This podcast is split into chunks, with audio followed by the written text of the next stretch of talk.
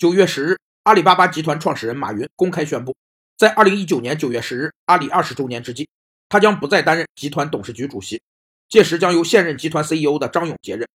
从五年前宣布卸任集团 CEO 开始，马云便开始实施他准备了十年的传承计划。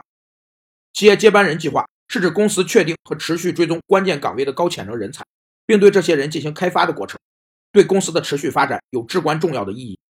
继任计划基于与传统能力模型不同的价值驱动方法，该方法假定所有员工都应增加公司股东的价值，在根本上指出了个体高层管理人员如何为公司的业绩做出贡献。